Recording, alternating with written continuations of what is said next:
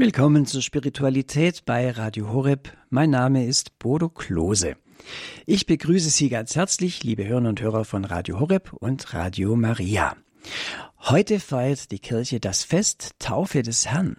Jesus, der an Weihnachten in Bethlehem geboren ist, der im Stall von Bethlehem von den drei Königen angebetet worden ist, lässt sich von Johannes dem Täufer im Jordan taufen und beginnt sein öffentliches Wirken. Mit diesem Festtaufe des Herrn endet der weihnachtliche Festkreis und darüber spricht jetzt gleich Pater Professor Dr. Michael Schneider. Pater Schneider ist Jesuit und er ist spiritual im Priesterseminar in Eichstätt. Pater Schneider ist zudem Buchautor und der verantwortliche Redakteur der Webseite synaxe.de. Das sind seine theologischen und geistlichen Referate, abrufbar eben auf dieser Webseite synaxe.de. Sie wollen dem Gespräch und der Begegnung mit der Kirche dienen. Aus Eichstätt ist er uns nun auch zugeschaltet. Grüß Gott, Pater Schneider. Moment. So, jetzt hören wir Sie, Pater Schneider. Grüß Gott. Ja, grüß Gott. Wunderbar. Ja, Pater Schneider, vorgestern war das Fest Heilige Drei Könige. Mhm. Heute das, bereits das Fest Taufe des Herrn. Ist das nicht ein ziemlich schneller Schritt oder ein ziemlich schneller Sprung von diesen beiden Terminen? Ja, da sprechen Sie eine schwierige und große Frage an. Das hat eine längere Geschichte. Also das östliche Epiphaniefest, wie das Weihnachtsfest im Westen, wurde erst im Laufe des vierten Jahrhunderts eingeführt. Und der Ursprung liegt in Alexandria, also in Ägypten, und ist zunächst mit verschiedenen Inhalten verbunden, nämlich mit der Geburt Jesu, mit der Taufe Jesu und mit der Hochzeit zu Kana. In der Jerusalemer Liturgie hat es dann Ende des vierten Jahrhunderts als Festinhalt anscheinend nur die Geburt Jesu. Und erst als im Zuge der Vereinheitlichung der Liturgie im fünften Jahrhundert auch im Osten das westliche Weihnachtsfest eingeführt und übernommen wird, verabschiedet sich der Inhalt des Epiphaniefestes auf die Erscheinung von den Weisen und die Taufe Jesu. Und da sehen Sie also, es ist äh, ursprünglich einfach die Mysterien des Lebens Jesu ganz am Anfang. Und dort werden also alle drei zusammengenommen, nämlich die Geburt, die Taufe und die Hochzeit. Und diese drei Geheimnisse waren ursprünglich der Beginn dessen, was wir heute dann an verschiedenen Tagen des Weihnachtskreises begehen. Und wie das alles zusammengeht und zusammengehört, darüber sprechen Sie jetzt in Ihrem Vortrag. Sie haben dem Vortrag den Titel gegeben, Die weihnachtlichen Mysterien und das Fest Taufe des Herrn. Pater Professor Dr. Michael Schneider, ich darf Sie um Ihren Vortrag bitten. Ja, vielen Dank. Verehrte Hörerinnen und Hörer, zunächst Ihnen ein gutes neues Jahr und reichen Segen dafür.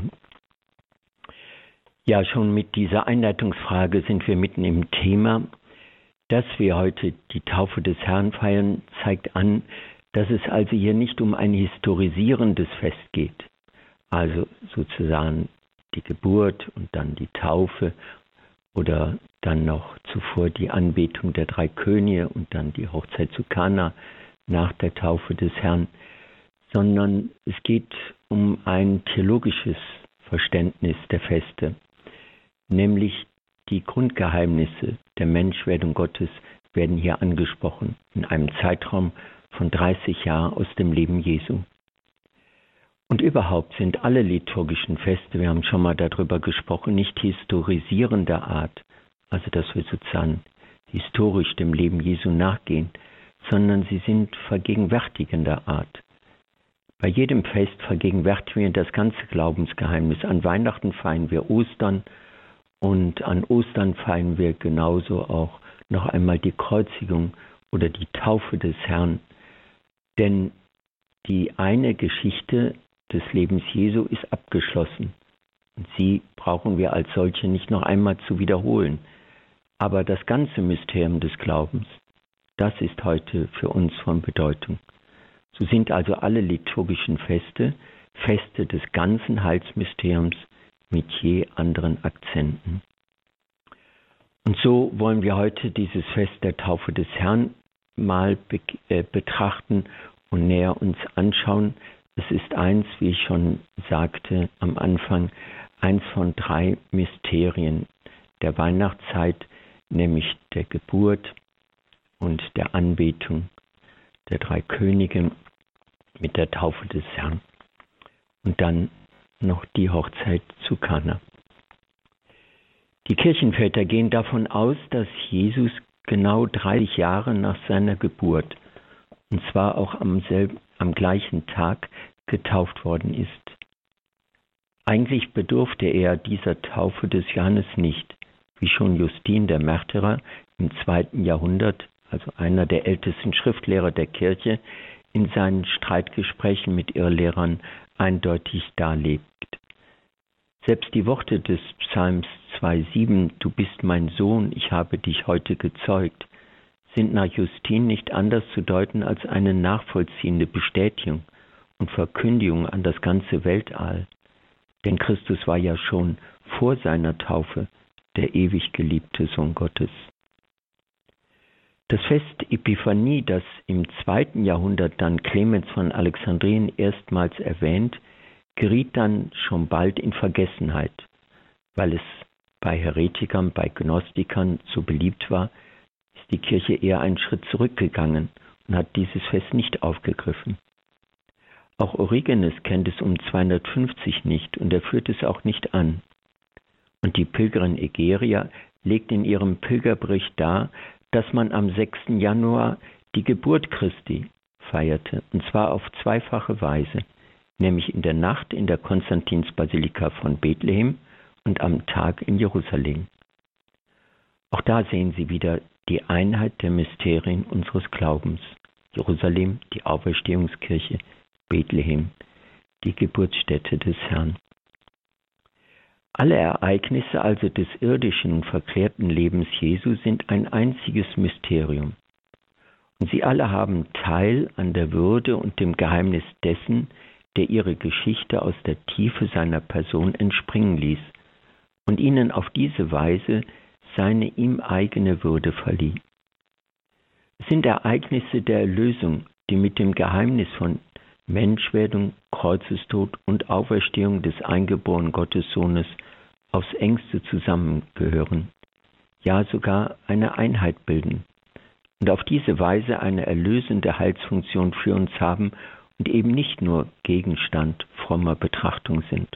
Und Augustinus geht sogar hin und sagt, alle Feste sind gleichsam Sakramente, denn sie enthalten, was sie uns schenken.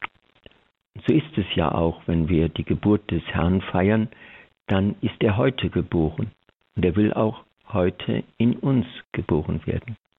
Oder heute mit der Taufe des Herrn werden wir noch einmal selbst angesprochen, die wir mit Christus gestorben und auferstanden sind. Damit kommt ein Grundzug unseres Glaubens zur Sprache. Maria brachte keinen Gedanken, und keine Idee zur Welt, sondern einen konkreten Menschen mit einer konkreten Geschichte, der aber größer ist als alle Menschen und doch sich seiner Größe und Würde entledigte, um einer von uns zu sein, damit wir selbst einer von ihm sind. Grundsätzlich ist kein Ereignis und keine Begebenheit im Leben Jesu ohne Heilsbedeutung. Alles ist heilsrelevant, sogar die 30 Jahre, wo er daheim in Nazareth gelebt hat. Darüber haben wir schon eigens nachgedacht, wie bedeutungsvoll gerade diese 30 Jahre sind. Meist übersehen wir sie. Und jedem Vorkommnis im Leben Jesu kommt eine erneuernde Erlösungskraft zu. Dies gilt speziell auch für die Kindheitsgeschichten und eben für die verborgenen Jahre seines Lebens in Nazareth. Selbst wenn wir von diesen keine Einzelheiten und Fakten überliefert haben, so dass über ihnen ein göttliches Schweigen liegt. In allen Wegstrecken des Lebens Jesu zeigt sich, was uns zum Heil ist und was unser eigenes Leben prägt und bestimmt. So heißt es bei Augustinus, was in der Kreuzigung Christi in seiner Grablegung, in der Auferstehung am dritten Tag, in seiner Himmelfahrt, in seinem sich niedersetzen zur Rechten des Vaters geschehen ist, hat sich so ereignet, dass durch diese mystischen Ereignisse eben nicht bloß durch mystische Belehrung unser Leben seinem Leben angeglichen und so christlich werde in dieser Welt. Was Augustinus in diesem Satz anführt, ist sozusagen ein Summarium christlichen Lebens. Christus wurde Mensch als Gottes Sohn, um unser Leben seinem göttlichen Leben anzugleichen. Gott hätte ja auch einen Bund schließen können und sagen, ja, das ist jetzt nun der endgültige Bund und er macht eine Erklärung, dass nun dieser Bund ewig ist und nie gebrochen ist. Nein, umgekehrt. Um diesen ewigen Bund zu schließen, wird er selbst Mensch, damit der Mensch ein göttliches, ein christliches Leben führen kann. Das Evangelium Jesu Christi, also sein Wort und seine Taten, gibt es nicht ohne die Mysterien seines Lebens. Sie selbst gehören zum Evangelium dazu.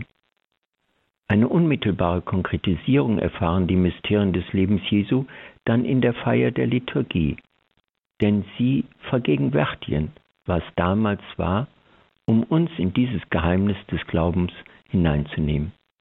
So sagen wir dann ja auch, heute ist Christus geboren und heute ist er getauft worden und heute wird Wasser in Wein verwandelt. Die Mysterien des Lebens Jesu zeigen auch, dass im Leben des Glaubens das Geheimnis nichts Mysteriöses ist.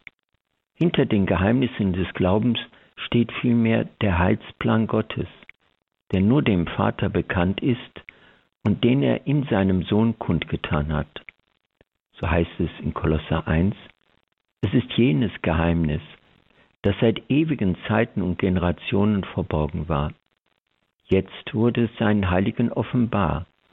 Gott wollte ihnen zeigen, wie reich und herrlich dieses Geheimnis unter den Völkern ist. Christus ist unter euch. Er ist die Hoffnung auf Herrlichkeit. Damit sagt der Kolosserbrief, das Geheimnis des Glaubens ist der Heilsplan Gottes, der sich in Jesus Christus erfüllt. Wir können es noch einfacher sagen, das Geheimnis Gottes ist Christus selbst, so auch in Kolosser 2.2. Dieses Geheimnis, das von Ewigkeit her in Gott, dem Schöpfer des Alls, verborgen war, ist jetzt in der Kirche und durch die Kirche Wirklichkeit geworden. Epheser 3,9. Kirche ist also das Offenbarwerden des göttlichen Geheimnisses. Und die Engelsmächte erhalten erst durch die Existenz der Kirche Kenntnis vom Geheimnis Gottes. So heißt es wieder in Epheser 3,10 bis 11. So sollen jetzt die Fürsten und Gewalten des himmlischen Bereichs durch die Kirche Kenntnis erhalten von der vielfältigen Weisheit Gottes nach seinem eigenen Plan, den er durch Christus Jesus unseren Herrn ausgeführt hat. Und zu diesem Geheimnis eben gehört das ganze Leben Jesu, so in Galater 4,4 bis 5. Gottes Heil verwirklicht sich also in der Geschichte, es ist nie nur Wort, sondern immer auch Tat. Daraus erklärt sich, dass das eine Mysterium des Heils sich in vielen Mysterien entfaltet, also in den Mysterien des Lebens Jesu, ohne in ihnen aufzugehen. In den einzelnen Mysterien des Lebens Jesu wiederum findet sich die Gegenwart des einen und ganzen Mysteriums. Also so feiern wir an Weihnachten auch das ganze Heilsmysterium, also auch Ostern, die Auferstehung, die Himmelfahrt, die Geistsendung. Es gibt eine innere Verschränkung von Mysterium und Mysterien. Die Mysterien des Lebens Jesu sind und bleiben das Thema des Mysteriums, wie das Mysterium das Thema der Mysterien darstellt. Weil aber das eine Mysterium mehr ist als die einzelnen geschichtlich gewirkten Mysterien des Lebens Jesu, übersteigt es auch den Raum von Zeit und Schöpfung.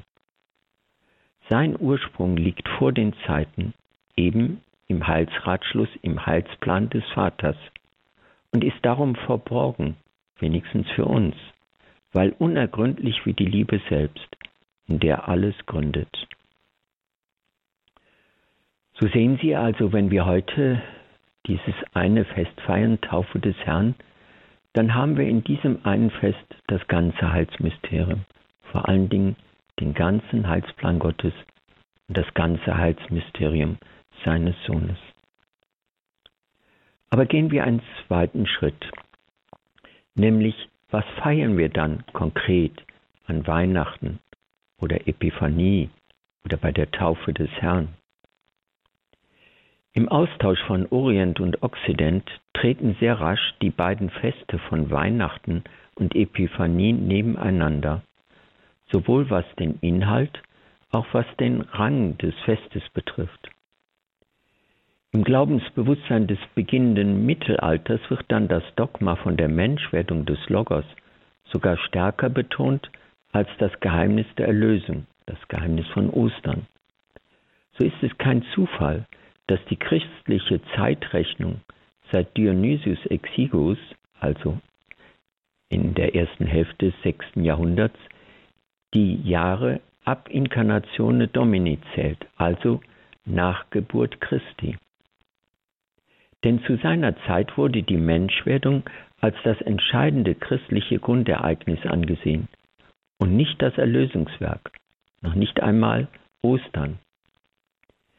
Die liturgischen und dogmatischen Aussagen zur Geburt des Menschensohnes betonen seine Gottheit, indem man von Dies Natalis und beim Fest Epiphanie von Theophania spricht. Meister Eckhart wird dann das Väterwort von der Geburt Christi in den Herzen der Gläubigen aufgreifen, indem er sie als Gottesgeburt bezeichnet. Und schon in dem Wort Dies Natalis wird ja gerade das vermieden, dass es nur ein einfaches Geburtsfest, eine Nativitas ist, sondern es ist mehr als nur der Geburtstag Jesu. Es ist das ganze Kommen des Erlösers.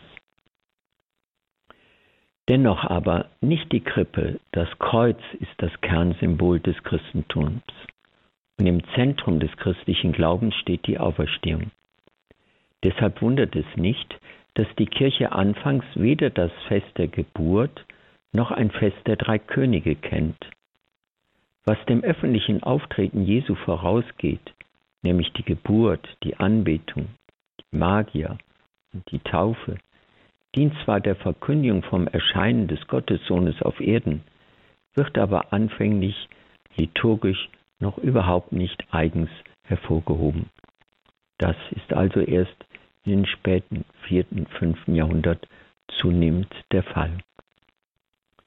In vielen liturgischen Texten wird Weihnachten dann auch mit Ostern aufs engste in Verbindung gebracht. Beide Feste deuten sich gegenseitig. Die Parallele zwischen den Weisen aus dem Morgenland und den salbentragenden Frauen wird dann an Ostern angesprochen. Und die Parallele zwischen den Windeln und den Grabestüchern findet sich an Weihnachten. So heißt es in der byzantinischen Ostermatutin, zum Grabe lasst uns eilen, lasst uns niederfallen wie einst die Weisen, und lasst als unsere Gabe uns nahebringen ihm, der nun nicht mehr in Windeln, sondern in Grabestüchern eingewickelt ist. Und weinen lasst uns und rufen, O Herr, steh auf und schenke allen Gefallenen die Auferstehung. So dürfen wir sagen, Epiphanie feiert also das ganze Erlösungsmysterium, aber unter dem Gesichtspunkt der Menschwerdung. Indem Gott Fleisch annahm, hat er das Fleisch befreit und konsekriert. Zugleich feiern wir aber an Epiphanie in der Eucharistie das Gedächtnis des Todes Christi, denn die Taufe im Jordan gilt als Symbol der blutigen Kreuzestaufe. Dieselbe theologische Ausdeutung des Heilsgeheimnisses, wie wir sie für Epiphanie finden, gilt für die ganze Feier des Herrenjahres. Sie bedenkt die Heilsereignisse nie nur historisch, nie nur szenisch, sondern versteht sie im Gesamt der Glaubensbotschaft. Das Heil lässt sich nämlich nicht in Aspekte aufteilen, es betrifft umfassend die ganze Welt und die ganze Menschheit, die an den Heilsgütern der Erlösung und des neuen Lebens in Christus Anteil halten. Und so ist es auch heute an der Taufe des Herrn. Heute bekommen wir das ganze Heil vom Kommen des Erlösers bis zu seiner Wiederkunft. Im Festmysterium geht es also um das eine und Heils, ganze Heilshandeln Christi. Die Feste spezifizieren sich nach diesem Mysterium. Deshalb wird in der byzantinischen Kirche während des Weihnachtsgottesdienstes nicht der Geburtsbericht gelesen, sondern der von der göttlichen Verehrung, der Proskenese, der Anbetung durch die Magier. Denn weil der damals in Bethlehem geborene, der jetzt und in alle Ewigkeit erhöhte ist, darum feiern wir ihn und darum haben wir ihn anzubeten.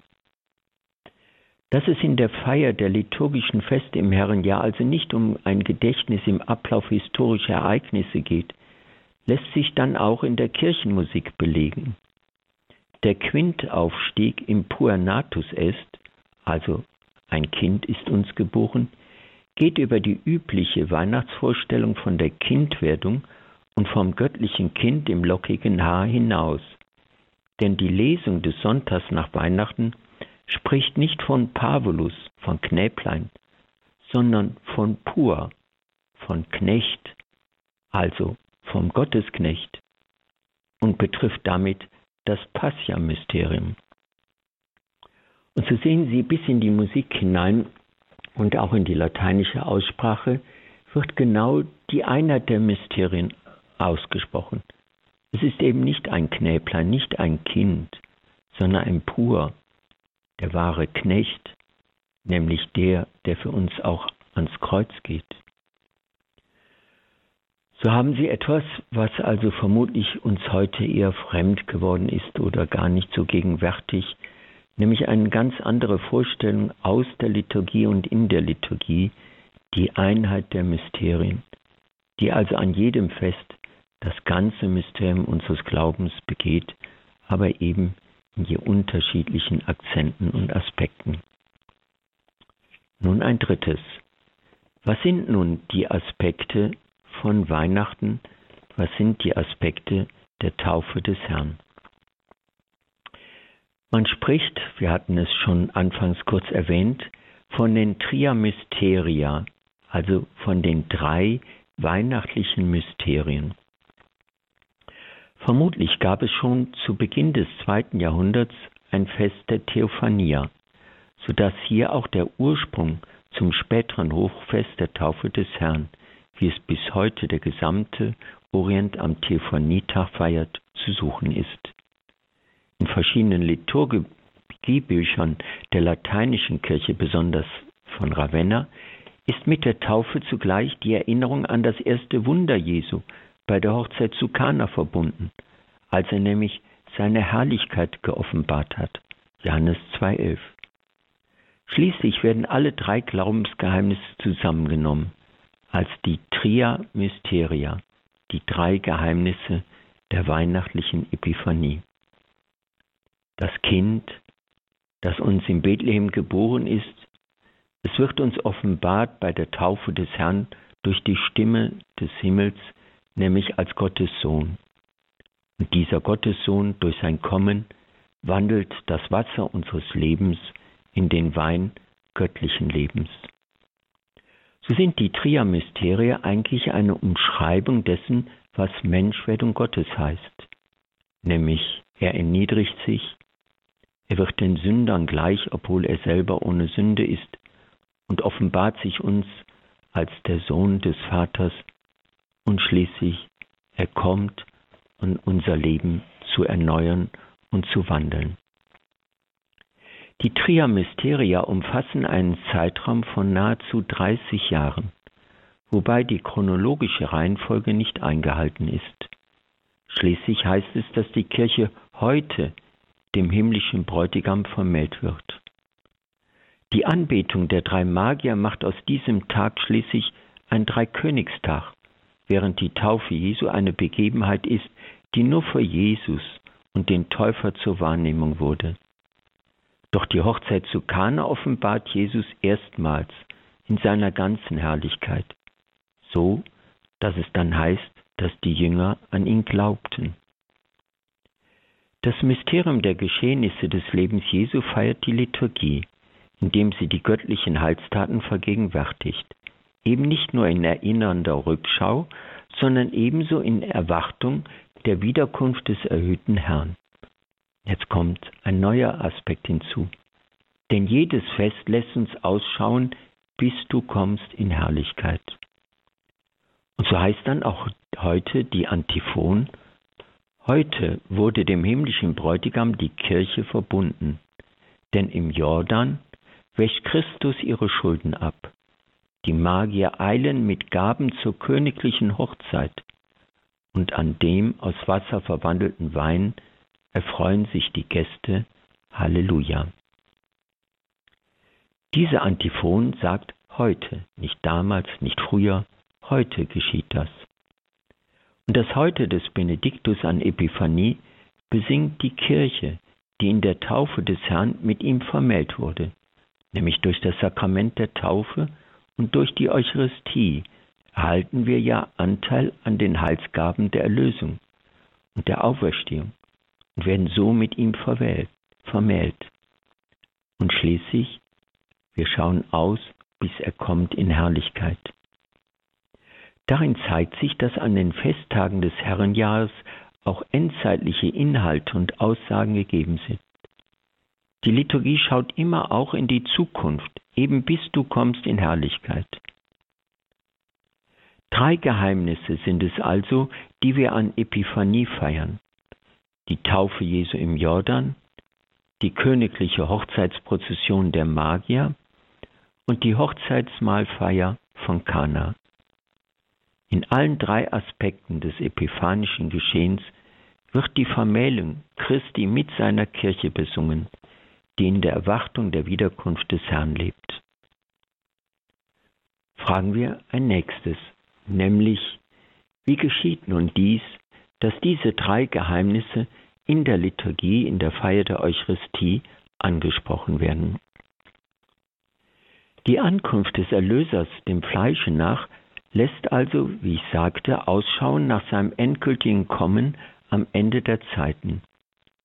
Von den Magiern wird deshalb im letzten Teil der Benediktus-Antiphon von Epiphanie gesagt, dass sie mit ihren Gaben zur königlichen Hochzeit eilen.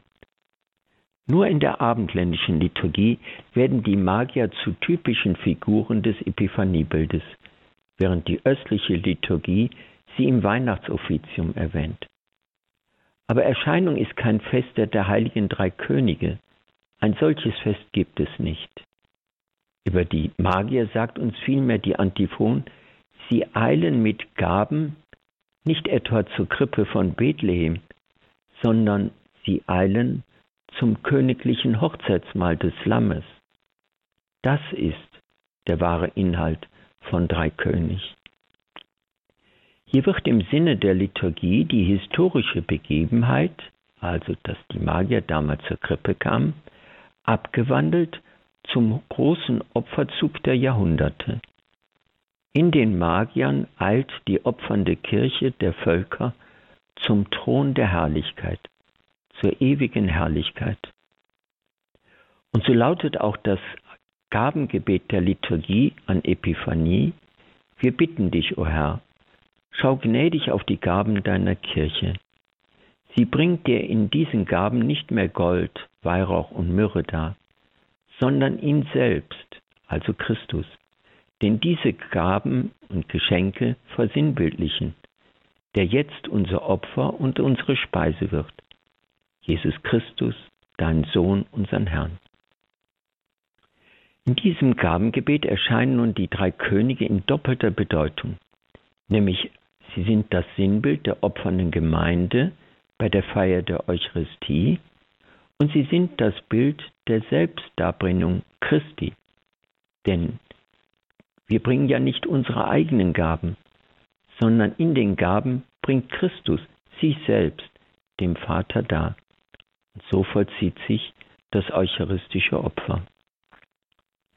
Die Kirchenväter deuten also die Gaben der drei Könige fast übereinstimmend in diesem Sinn, wie es das Gabengebet anspricht.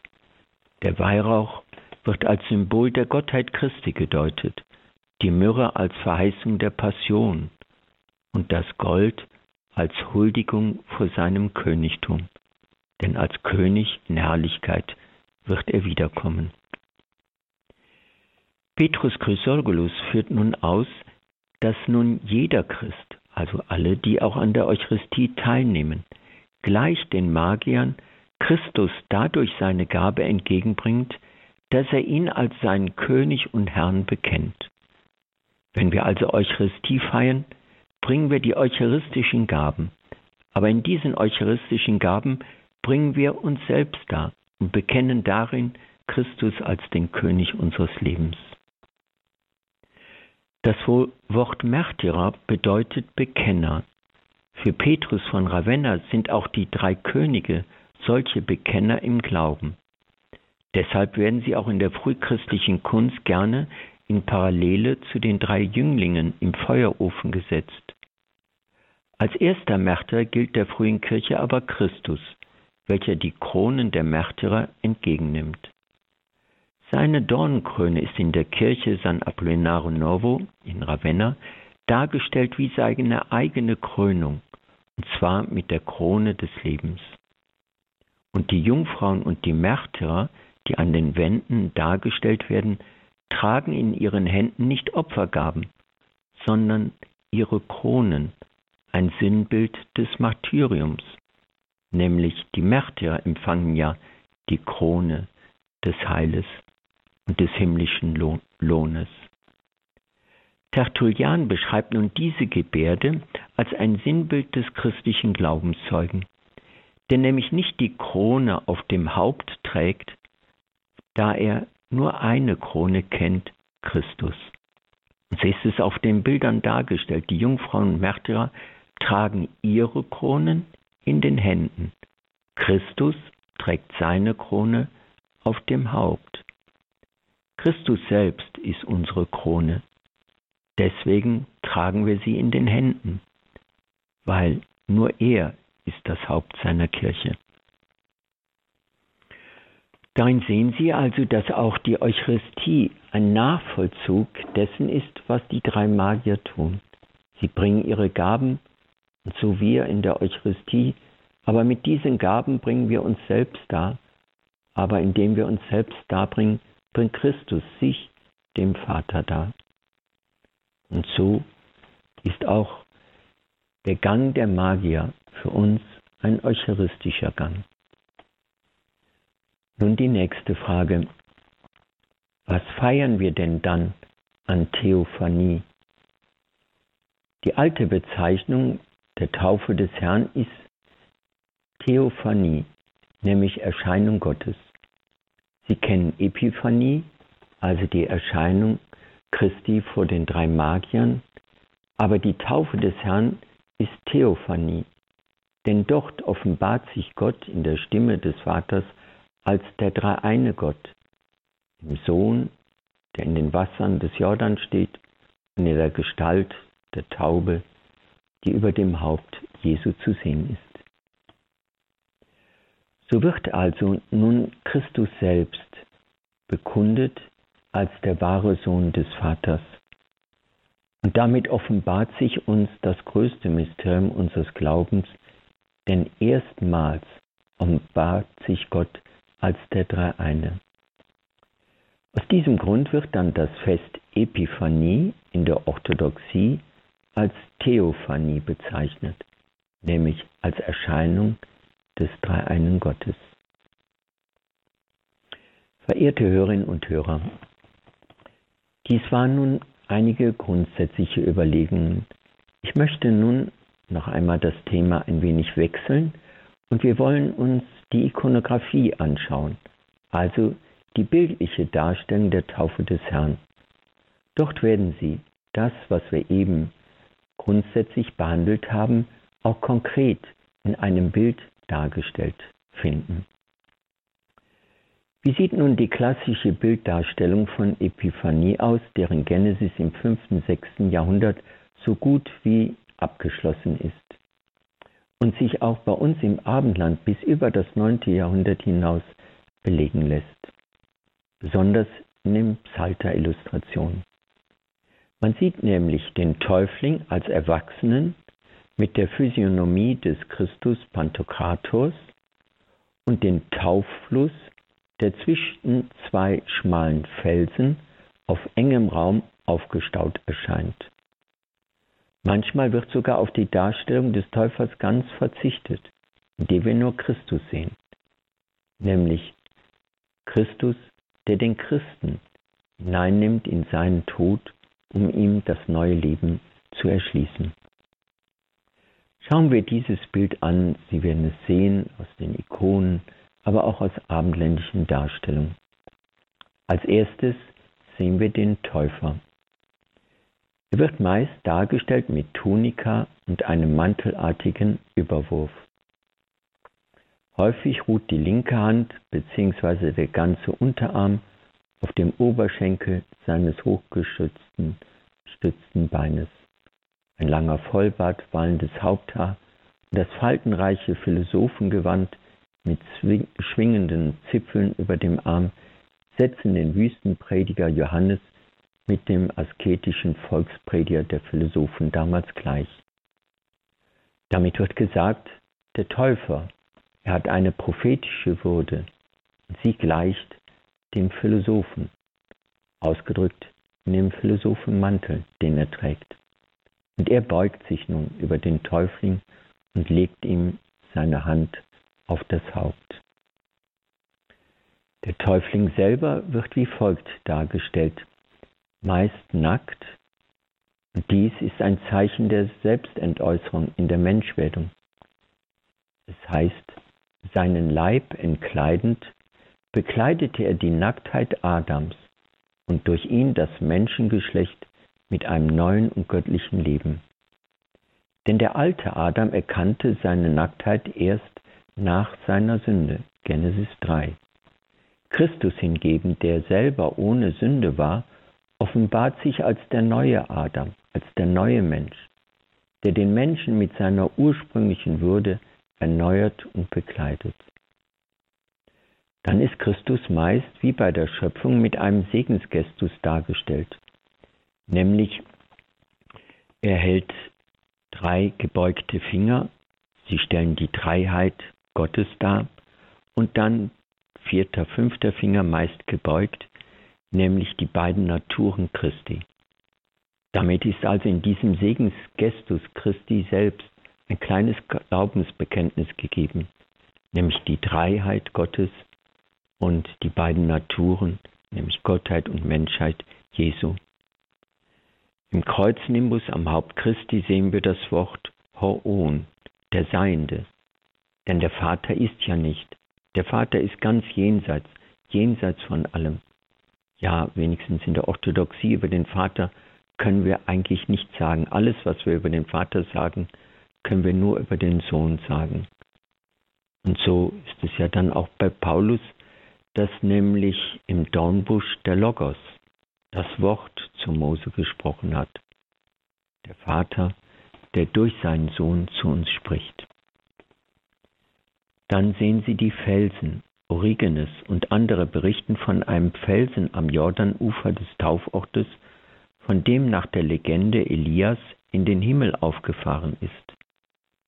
Die Vegetation ist rau und karg, wie Jesaja vorher verkündet war. Und zuweilen sieht man aber auch blühende Pflanzen, gemäß Jesaja 35.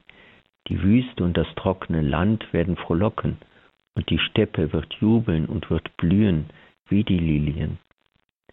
Denn das Wasser des Jordan wird zum Quell des neuen Lebens. Das sehen Sie manchmal, werden auch da Menschen dargestellt am Jordanufer, die ziehen dann ihre Kleider aus und springen in das Wasser, weil sie wissen, das ist das neue Leben. Schon bei der Taufe Jesu. Eine Kluft mit zwei Teilen deutet den durch die Sünde unüberbrückbaren Abgrund zwischen Gott und Mensch an. Es Christus führt die göttliche und menschliche Natur wieder zusammen. Er war Mensch und Gott und ließ die Finsternis der Sünde zum Licht göttlichen Lebens aufstrahlen. Dann sehen wir vier Bergspitzen bei dem Felsen. Sie sind Zeichen für die vier Evangelisten, die großen Zeugen des Glaubens. Drei Spitzen richten sich zum Himmel, Eine vierte Spitze ist abgebogen als Symbol für Johannes, der erkannt hatte, dass die anderen Evangelien vor allen Dingen Dinge erzählten, die dem menschlichen Teil Christi angehen. Deshalb schrieb er ein göttliches Evangelium, so Clemens von Alexandrien. Also Johannes, der eine ganz andere Sicht hat, nämlich eine göttliche Sicht auf das Leben Jesu. Und so beschreibt er ja nicht die Geburt Jesu, sondern beginnt im Johannesprolog, im Anfang war das Wort. Dieser abgestumpfte Berg weist also nach oben zu Gott. Dann der Jordan. Gleich dem Quellwunder des Mose stürzen die Jordanfluten von oben herab, wie aus dem Felsen hervorbrechend. Diese stilisierte Form ist als Vorstufe für den bildhaft landschaftlichen Rahmen zu werden, in dem die Taufszene im 5. 6. Jahrhundert gestellt wird. Der Bericht vom Erschrecken und von der Umkehr des Jordan und seiner Wasser geht auf die Psalmverse zurück, nämlich 77 und 114. Die Wasser sahen dich, Gott, die Wasser sahen dich und erbebten. Das Meer es und floh, der Jordan wandte sich zurück. Und was war dir Meer, dass du flohst, und mit dir Jordan, dass du dich zurückwandtest? Es ist also eine Gegenüberstellung von Meer und Jordan zu Füßen Christi. Dies ist dem Psalm 114, 3,5 entnommen, der schon früh theologisch mit der Taufe Christi verbunden war. Dann die antiken Flussgottheiten zuweilen zu sehen, Meer und Jordan, die also als heidnische Gottheiten dargestellt werden, meist im Wasser selber.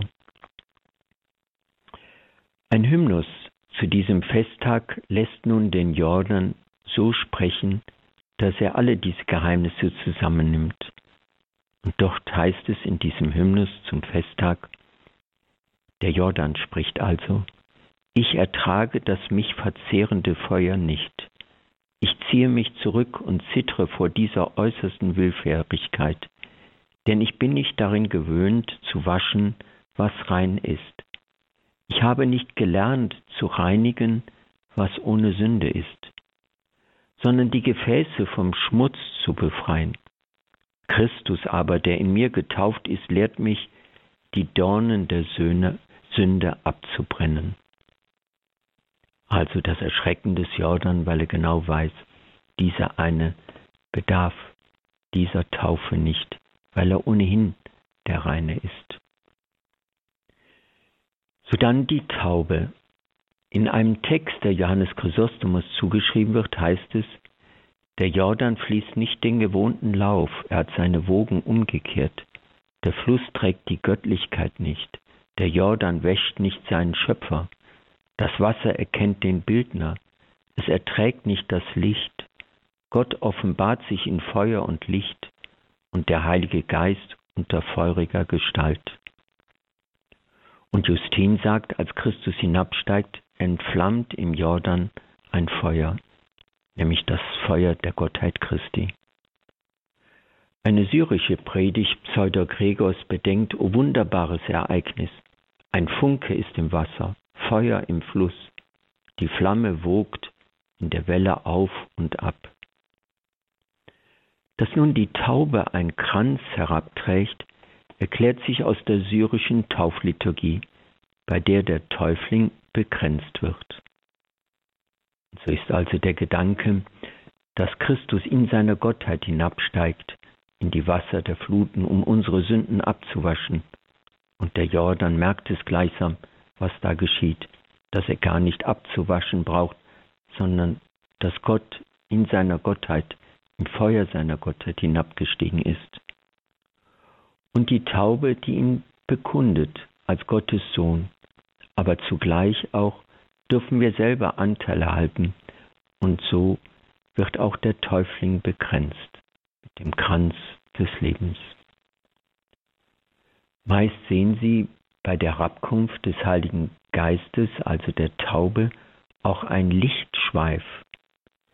Denn der Heilige Geist erscheint in feuriger Gestalt.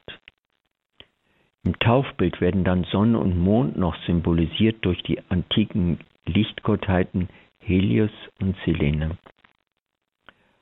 Und so wird also der ganze Kosmos herbeigenommen, um Christus, das wahre Licht, zu bekunden. Und dann haben sie meist rechts die Engel stehen.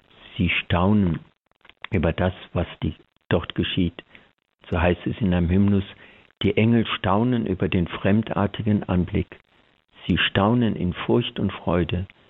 Sie preisen und fürchten den Herrn. Seinen Anblick können die Cherubim nicht ertragen. Ihn können die Seraphim nicht ansehen, sondern stehen in Furcht neben ihm, seine Macht preisend und rühmend. Sie haben dann auch in ihren Händen Trockentücher, aber verdecken damit auch ihre Hände. Denn wenn der Herrscher in eine Stadt einzog, dann machte man aus Verehrung es so, dass man seine Hände verdeckte, gleichsam wie zur Verehrung oder auch zur Anbetung. Stehen nun hier die Engel. Sie beten an, was da geschieht. Meist sind es drei Engel, also die drei Versuchungen des Herrn, wo es in der Wüste, wo es dann hinterher heißt, dass die Engel ihm dienen. Und so wird dann hier zusammengenommen die Taufe des Herrn mit der Versuchung des Herrn und wird gesagt, ja genau dieser Abstieg Jesu in die Jordanfluten war für ihn so etwas wie eine Art der Versuchung. Denn er ist ja der ganz reine, er braucht die Taufe nicht. Und doch steigt er hinab, um in allem uns gleich zu werden. Und als er, der sich bis nach unten hin erniedrigt, dieses an sich geschehen lässt, da verehren ihn die Engel wie nach dem Versuchungsbericht. So ist also die Taufe auch die Stunde äußerster Erniedrigung, und seine Engel verehren ihn dann als ihren Schöpfer und Gott. Und so findet sich dann zuweilen eine bildliche Steigerung der Thematik. Engel künden das Ereignis an, nämlich bei den Hirten. Engel stehen in Stille dabei und beten an und erzittern vor Christus, den Getauften. Die drei Engel erinnern ferner an die Engel bei den Eichen von Mamre, die dem Abraham erschienen sind und ihm die Geburt Isaaks, seines einzigen Sohnes, voraussagten. Und Isaak ist ja ein Vorausbild Christi selbst. Nicht anders verkünden die Engel bei der Taufe des Herrn das Kommen des eingeborenen Sohnes Gottes. Sodann sehen sie einen Baum, einen belaubten und einen verdochten Baum, meist antithetisch gegenübergestellt. Dies erinnert an den Bußruf des Täufers, dass die Axt schon an die Wurzel der Bäume gelegt ist. Und sie erinnert an die mahnende Drohung, dass der Baum, der keine Frucht bringt, abgeschlagen und ins Feuer geworfen wird. Es handelt sich also um den Aufruf zur rechtschaffenden Frucht, Matthäus 3,8. Ein kleiner Baum deutet auf die Erfüllung der Verheißung des Propheten Jesajas, dass aus dem Baumstumpf ein neues Reis und ein junger Trieb hervorgeht. Es kann auch ein Hinweis auf den Baum der Erkenntnis von Gut und Böse enthalten sein. Denn Christus ist ja der neue Adam und sein Kreuz der neue Baum des Lebens. Verehrte Hörerinnen und Hörer, in all dem sehen Sie also, wie die Liturgie alles zusammennimmt, um die Einheit der Mysterien zu betrachten. Und so ist es ja auch, dass wir das Kommen des Menschensohnes nicht anders verstehen können, als es ein so großes Geheimnis ist, das sich nur in vielen Einzelaspekten erschließen lässt.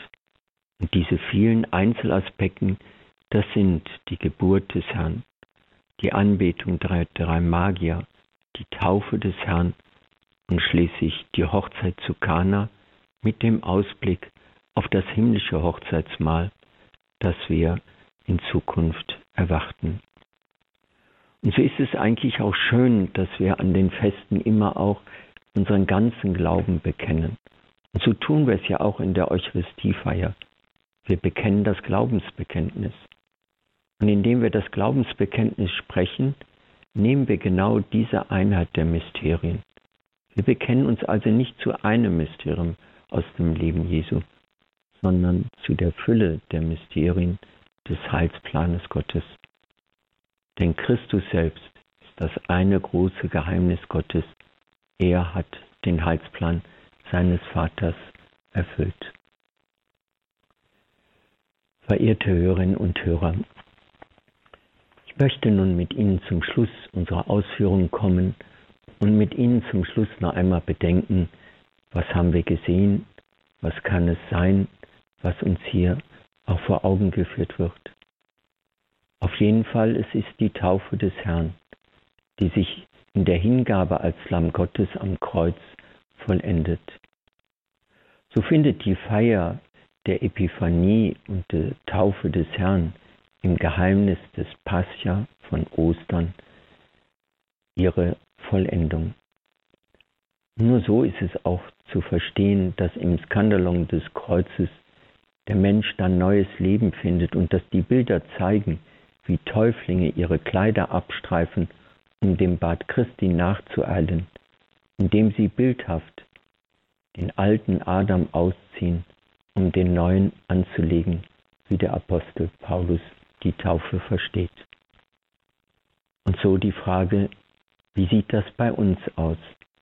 Wie können wir dieses Geheimnis der Taufe des Herrn auch in unserem eigenen Leben vollziehen? Weil wir Gott nie hinter uns haben, haben wir auch die Begegnung mit ihm nie schon bestanden. Deshalb feiern wir jedes Jahr immer wieder die gleichen Feste, um immer wieder neu uns tiefer in das Geheimnis hineinzubegeben. Gott ist kein Präteritum, er ist nicht etwas Vergangenes, sondern er wird wiederkommen in Herrlichkeit und als solcher ist er jetzt schon gegenwärtig. Eine vor dem Advent, dem Wiederkommen des Herrn abgeschirmte Zukunft gibt es nicht. Denn das Ende der Zeiten ist schon längst über uns angebrochen. So 1 Korinther 10, 11. Was immer geschieht, trägt die Signatur des angebrochenen Kommens Gottes. Deswegen gehört die Wachsamkeit zu den grundlegenden Haltungen gläubigen Lebens. Wir müssen nicht nur glauben, sondern im Glauben wachen nicht bloß lieben, sondern voller Liebe wachsam sein. Dieser Wachsamkeit bedarf es umso mehr, als sich Gottes Ankunft im Verborgenen und im Kleinen vollzieht. Johannes der Täufer hat alttestamentlich groß die Ankunft dessen beschrieben, der da kommen soll, um die Axt an die Wurzeln der Menschen zu legen. Doch wie anders sah sein Kommen aus. Der Messias schreit und lärmt nicht auf den Straßen, er bricht das geknickte Rohr nicht ab und löscht den glimmenden Docht nicht aus. Und ob der Täufer um die neue Art göttlicher Größe wusste, Demut, Liebe und Kreuz. Der neue Messias richtet sein Reich im Kleinen und Verborgenen auf. Seine Größe erscheint in dem, was rein physikalisch und äußerlich nicht messbar ist. Deshalb gilt es gerade die kleinen und verborgenen Erweise seiner Gegenwart als Symbole seiner göttlichen Herrschaft anzuerkennen, uns als Zeichen seiner erlösenden Gegenwart zu deuten. Und das ist genau das, was mich auch in diesen wirren Zeiten trostvoll macht. Das Reich Gottes wird auch heute in kleineren Dingen sich ereignen, als vielleicht in mancher großen Aktion, die eine Kirche durchführen möchte. Und so reicht unser Äon bis zum Äon der Wiederkunft des Herrn. Und wir alle haben daran schon teil.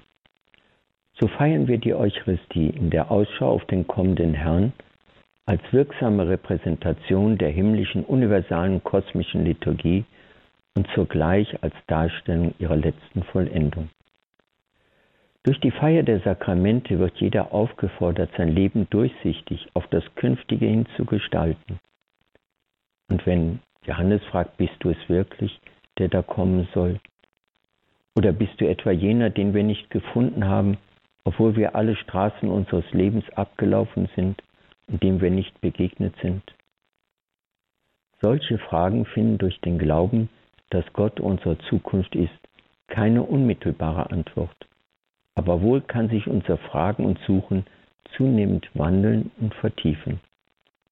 Nicht selten kommt man nämlich die Not und die Angst unseres Lebens nicht bloß aus einer Ausweglosigkeit, sondern dass wir das Geheimnis, das wir in unserem Leben entdecken und die Spannung, die sich damit ergibt, nur schwer aushalten. So ging es darum, wie Abraham im Vertrauen auf die ergangenen Verheißungen den Weg in die Zukunft zu wagen, statt die Erfüllung des Verheißenen nur abzuwarten, wodurch das Talent, das mit den ergangenen Verheißungen geschenkt wurde, vergraben würde, ist der eigenen Hoffnung auf die Zukunft eine konkrete Ausdrucksgestalt zu geben, und zwar in der Bewältigung des Lebens in unserem Alltag. Und so vollzieht sich das, was wir heute feiern, in unserem Alltag, dass wir als neue Menschen alltäglich leben und in den alltäglichen Vollzügen ein Zeugnis dessen geben, der für uns Mensch geworden ist, damit wir als Menschen eine große Zukunft haben, nämlich nicht nur etwas, sondern Gott selbst. Bitten wir den Herrn dafür um seinen Segen, dass er uns auch auf unseren Wegen durch das Jahr begleitet und dass wir gerade durch die Feier der Geheimnisse in der Liturgie immer wachsamer werden für sein Kommen in Herrlichkeit, auch heute schon, in den kleinen Ereignissen unseres Lebens. Dazu segne uns der allmächtige Gott, der Vater und der Sohn und der Heilige Geist. Amen. Ganz herzlichen Dank, Pater Professor Dr. Michael Schneider, für Ihren Vortrag, die weihnachtlichen Mysterien und das Fest der Taufe des Herrn. Und ich darf Ihnen auch selber noch ganz herzlich ein schönes Fest der Taufe des Herrn wünschen. Ja, gerne. Vielen Dank. Vielen Dank auch für Ihren Segen. Und ja, danke sehr. Das war die Spiritualität mit Pater Professor Dr. Michael Schneider, Jesuit und Spiritual im Priesterseminar in Eichstätt.